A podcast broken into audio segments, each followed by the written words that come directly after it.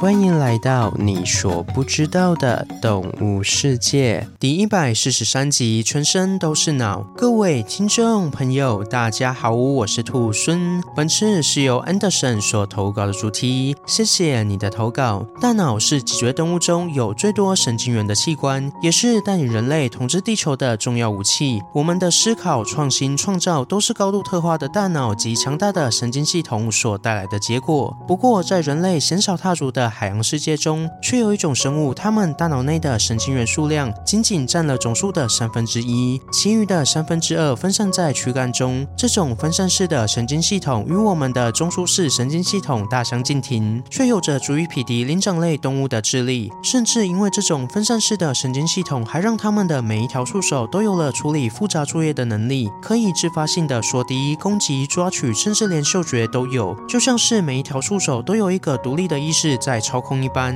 这是我们脊椎动物无法想象的事情。今天就来一起认识最聪明的无脊椎动物——章鱼吧。章鱼是头足纲最大的家族，有别于鱿鱼、墨鱼所属的十腕总目，归类在八腕总目。现存的章鱼分为有翅亚目与无翅亚目两个亚目。有翅亚目较为原始，在头部上长有两片像是翅膀一样的鳍，可以在海中游泳。无翅亚目虽然没有鳍，但是它们可以通过虹吸管向后喷射出强劲的水流，达到快速移动的目的。此外，章鱼共有二十六个属，将近三百种物种，不同物种间的体型差异很大。目前已知最小的章鱼是乌石鸮，体长只有二点五公分，体重小于一公克。最大的章鱼是北太平洋巨型章鱼，体长可达四点三公尺，体重为十五公斤。不过这只是平均体重，有记录以来观测到的最大体重为七十一公斤，相当于一位成年男子的体重，非常的吓人。章鱼在身体结构上是由头部部与身体界限不明显的头头部与八只触手结合而成，这看似简单的组合，却有着强大的适应性，使章鱼在海中的天敌很少。就算遇到掠食者，也可以凭借它特务般的技巧与能力逃过一劫。其中最实用也最广为人知的就是章鱼的变色伪装技能。章鱼的体表分布着许多色素细胞，每个色素细胞都包含着黄色、红色、棕色、黑色其中一种色素。不过平时这些色素细胞并不会显色，只有在在细胞收缩的情况下，颜色才会显现出来。透过这四种颜色的排列组合与深浅变化，再加上柔软的身体，让章鱼的伪装不只是颜色而已，连形态都可以模仿得惟妙惟肖，好不厉害。同时，这项能力不只可以躲避危险，还可以应用在捕猎上。众所皆知，章鱼是肉食性无脊椎动物，以螃蟹、虾子等甲壳类为食。不过，这并不是代表章鱼只喜欢吃螃蟹、虾子，而是为了获得虾心素。因为章鱼身上有大大量的肌肉，需要大量的氧气来供给，而肌红蛋白就是储存氧气的好帮手。每公斤的肌红蛋白大约可以储存十毫升的氧气。当氧气供给不足，肌肉就会使用肌红蛋白中的氧气来维持长时间的高强度运动。因此，确保肌红蛋白的稳定对章鱼来说是迫切需要的。而虾心素是非常强的抗氧化剂，可以确保肌红蛋白的稳定。这就是章鱼捕猎甲壳类的主要原因。虽说章鱼全身都是肌肉，但同时也很聪明。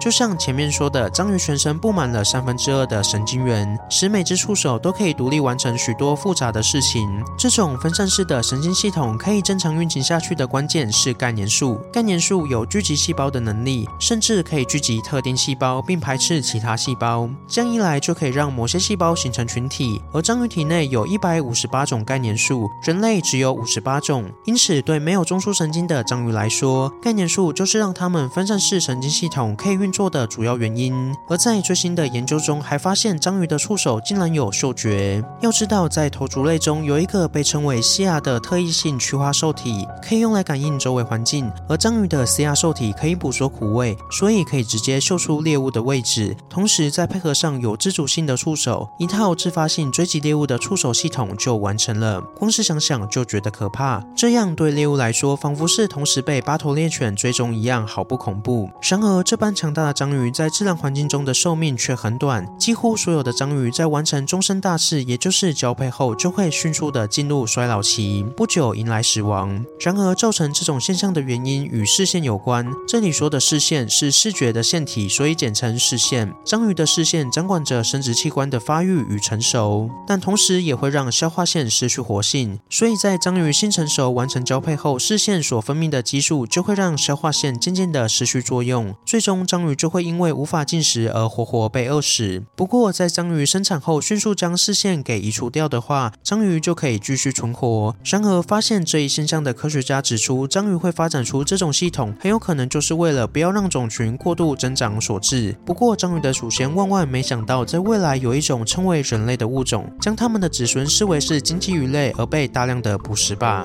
好了，今天的故事就分享到这边喽。对章鱼有什么其他想法，欢迎在底下留言。如果喜欢我的节目，也欢迎追踪订阅及分享给身边对自然有兴趣的朋友吧。最后，想要鼓励兔孙的话，可以到 Apple Podcast 上给兔孙五星评价，或是点开赞助页面给予兔孙小额的回馈。回馈的金额一部分也会捐给动物相关的福利机构。这样一来，除了可以给兔孙鼓励外，还可以做善事。那我是兔孙，我们下次见，拜拜。